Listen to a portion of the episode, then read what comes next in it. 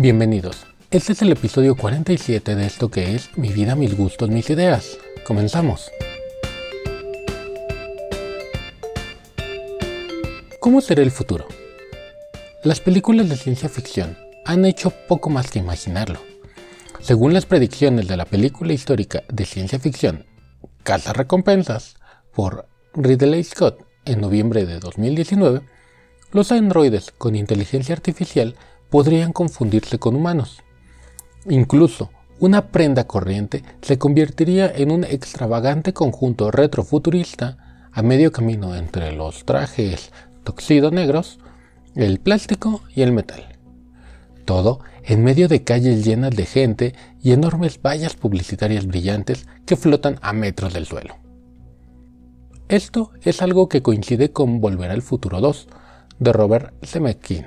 Las predicciones de la película de ciencia ficción mostraron cómo en 2015 la publicidad holográfica sería la norma. Lo mismo ocurre con la ropa de talla ajustable, hecha de plástico o de tela sintética, claro. Y los autos pueden volar.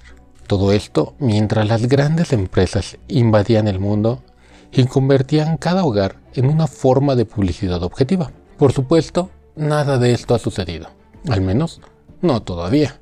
Lo cierto es que el cine de ciencia ficción ha imaginado el futuro de muchas maneras.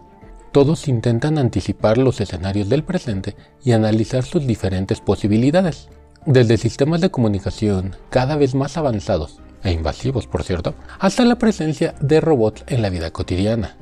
Las películas de ciencia ficción han intentado hacer predicciones sobre el futuro cercano y lejano que hoy parecen sorprendentes incluso hasta ingenuas. Pero, ¿cuántas veces estas grandes predicciones han resultado ser versiones exageradas de la realidad?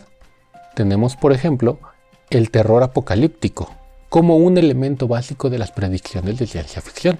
Esto quiere decir que tenemos, por ejemplo, la película 2012 de Roland Emmerich.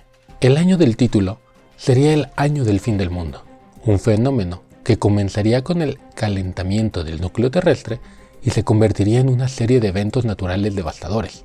Por supuesto, el director aprovechó las diversas teorías del fin del mundo sobre el año del título 2012 para crear el peor escenario posible.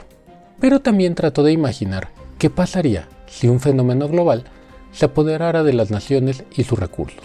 Regresando con la primera película que te platiqué, en Recompensas, Ridley Scott, parte de sus predicciones, presentaba lluvias industriales y contaminantes como parte del contexto de la historia. ¿Y cuál es la razón? Pues un desastre ambiental que evoluciona lentamente y que la película no cuenta directamente, sino que muestra en cada oportunidad.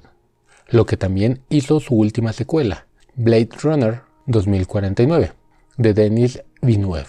Seguro en Rompenieves, de 2014, o más conocido por su título en inglés Snowpiercer de Bong Joon-ho, eh, cinta intenta contrarrestar el calentamiento global a través de medios técnicos, lo que solo conduce a una tragedia mayor.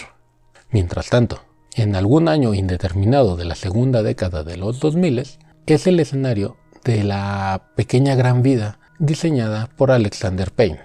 Esta producción de ciencia ficción incluye una predicción de los intentos de los gobiernos de todo el mundo por conservar los recursos naturales o solamente los recursos que son cada vez más escasos.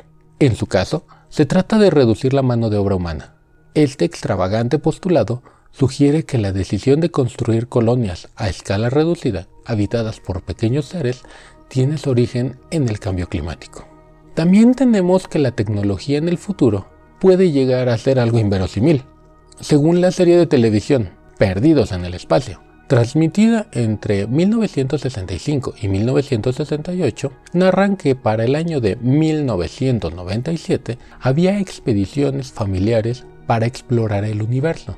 Las naves serían una especie de versión de casas rodantes multifamiliares, con un robot de alta tecnología como acompañante. Predicciones que también aparecen en la película de ciencia ficción 2001, una Odisea en el espacio, de Stanley Kubrick.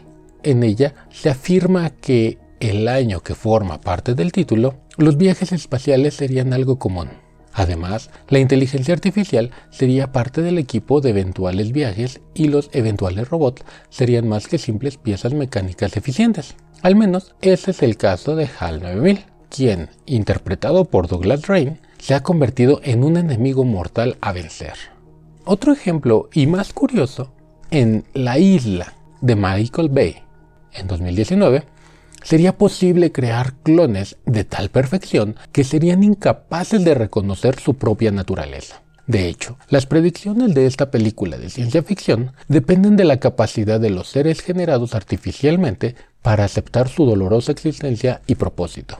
Un gráfico similar al de Nunca me dejes, de Mark Romanek, basado en el libro del mismo nombre de Kazuo Ishiguro.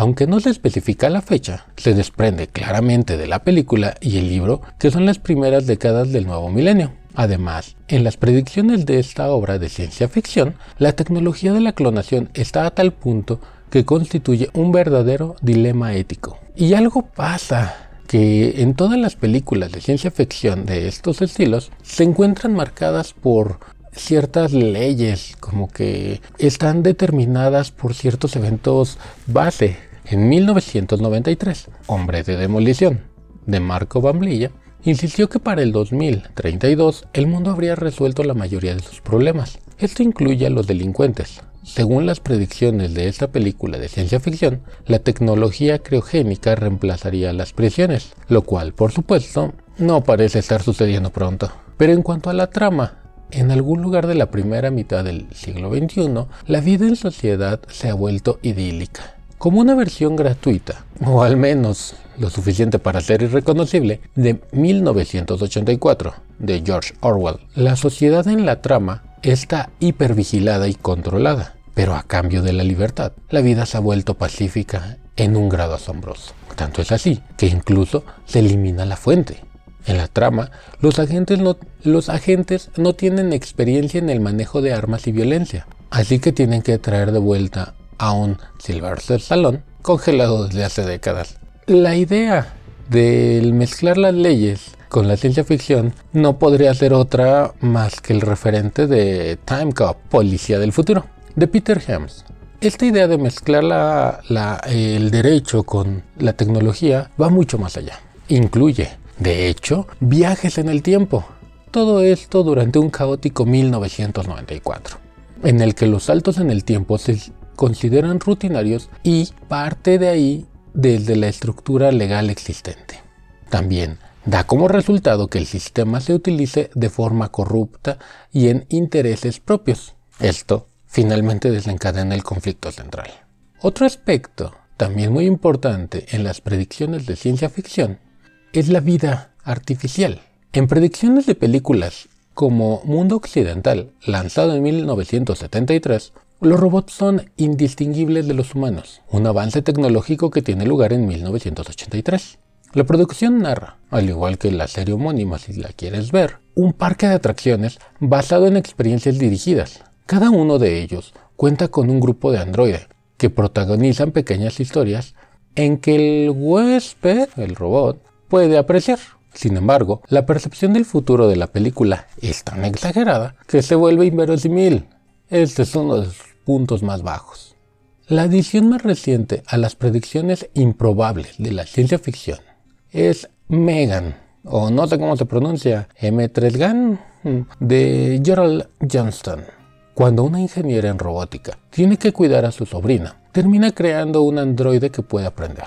Tanto es así que el prototipo se vuelve cada vez más independiente y violento. La película, que tiene un lugar en nuestro tiempo, insinúa las posibilidades de dicha tecnología. Claro que es una exageración, muy divertida y, también muy intrigante, de ideas actuales, pero que por el momento son totalmente inaplicables. Estas son algunas ideas de lo inverosímil y de lo fantástico que nos puede llevar la imaginación, haciéndonos pensar o creer que el futuro está a la vuelta de la esquina, cuando a veces hay muchas más situaciones que no se han resuelto. Sin embargo, yo no pierdo la esperanza en que pronto la humanidad como la conocemos pueda llegar a ver estas grandes ideas. Es decir, ya se ha visto en el pasado.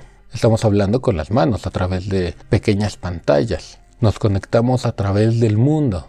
en cuestión de instantes. Y otras cuantas cosas que se han vuelto realidad gracias a la ciencia ficción. No digo que los científicos de ciencia ficción lo logran, sino que se han inspirado los científicos de verdad en muchas de estas cosas y han funcionado. Sin embargo, estamos muy lejos de alcanzar todo lo que hemos escuchado en estos minutos. Y pues nada, agradezco tu escucha y te espero en el próximo episodio, el cual lo puedes encontrar en Spotify, Apple Podcasts y iVoox. También te invito a seguirme en Twitter como arroba 86 No olvides suscribirte al podcast y compartirlo con tus amigos para que juntos tengamos un nuevo punto de vista de las cosas.